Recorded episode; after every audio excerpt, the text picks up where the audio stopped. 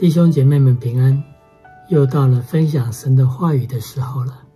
今天我们要分享的经文记载在创世纪四十五章十六节到二十八节。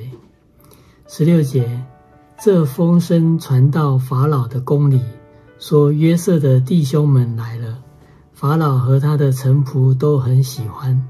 十七节，法老对约瑟说：“你吩咐你的弟兄们说。”你们要这样行：把驼子抬在牲畜上，起身往迦南地去，将你们的父亲和你们的眷属都搬到我这里来。我要把埃及地的美物赐给你们，你们也要吃这地美肥美的出产。十九节，现在我吩咐你们要这样行：从埃及地带着车辆去，把你们的孩子和妻子。并你们的父亲都搬来，你们眼中不要爱惜你们的家具，因为埃及全地的美物都是你们的。以色列的儿子们就如此行。约瑟照着法老的吩咐，给他们车辆和路上使用的食物，又给他们个人一套衣服，唯独给便雅悯三百银子五套衣服。送给他父亲公牛十匹，驮着埃及的美物；母驴十匹，驮着粮食与饼和菜，为他的父亲路上用。于是约瑟打发他弟兄们回去，又对他们说：“你们不要在路上相争。”他们从埃及上去，来到迦南地，他们的父亲雅各那里，告诉他说：“约瑟还在。”并且做埃及全地的宰相，雅各心里冰凉，因为不信他们。他们便将约瑟对他们说的一切话都告诉了他。他们父亲雅各又看见约瑟打发来接他的车辆，心就苏醒了。以色列说：“罢了罢了，我的儿子约瑟还在，趁我未死以先，要去见他一面。”好，从今天的经节，我们看到约瑟的兄弟们和约瑟终于相聚了。那法老听到了这个消息，就要约瑟也将他的父亲以及家属全部都迁移到埃及来生活，并且应许他们能够享受埃及的丰富的美物。那法老并派出车辆来接年老的约雅各到埃及地来。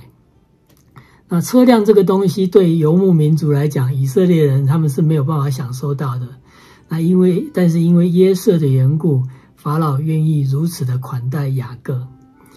你想想看，从约瑟十七岁被卖到现在三十九岁了，已经经过了二十二年，这个老雅各终于可以再见到他最爱的儿子约瑟了。那约瑟的故事我们都很熟悉哈，从他。的这个小时候开始，因为个性正直、耿直，那哥哥们每次做坏事，呃，约瑟都会报告给父亲知道，哈，以至于在十七岁的时候就被哥哥们用二十银元卖掉了，哈，卖到埃及去当奴隶。没想到因为神的祝福，受到法老的重用，成为埃及的宰相。后来全世界闹饥荒，埃及因为约瑟治理得好。只有埃及有丰富的粮食，雅各只好差遣他的儿子们到埃及来买粮食，以至于能够和约瑟再次的相逢。那这些都是神的安排。我们的神是将咒诅变为祝福的神。约瑟的心充满了爱，在哥哥们还认不出他来的时候，他就已经原谅他们了，就如同主耶稣在我们还没有认识主的时候。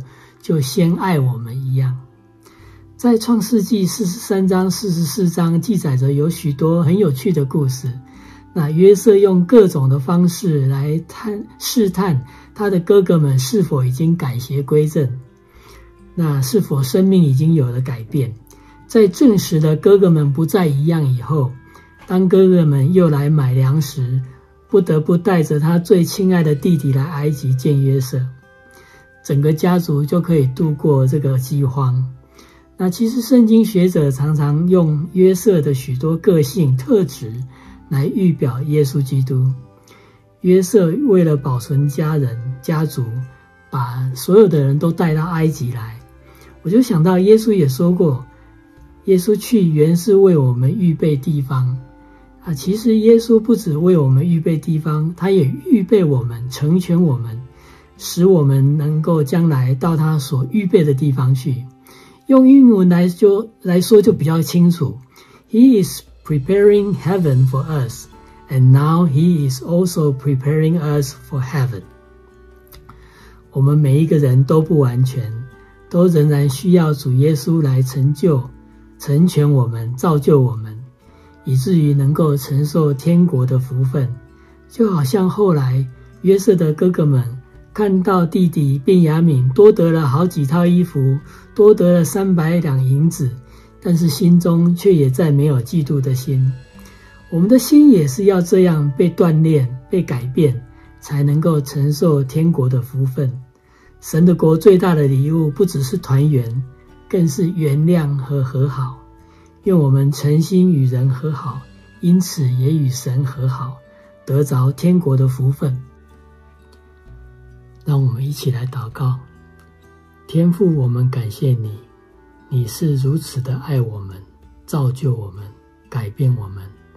更用耐心来对待我们，求你圣灵帮助我们有一颗受造的心，愿意受改变，以至于能够承受你的国度。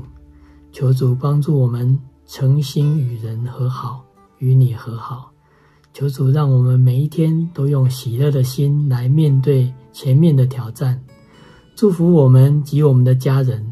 祷告奉主耶稣的名来求，阿门。愿神祝福我们每一个人。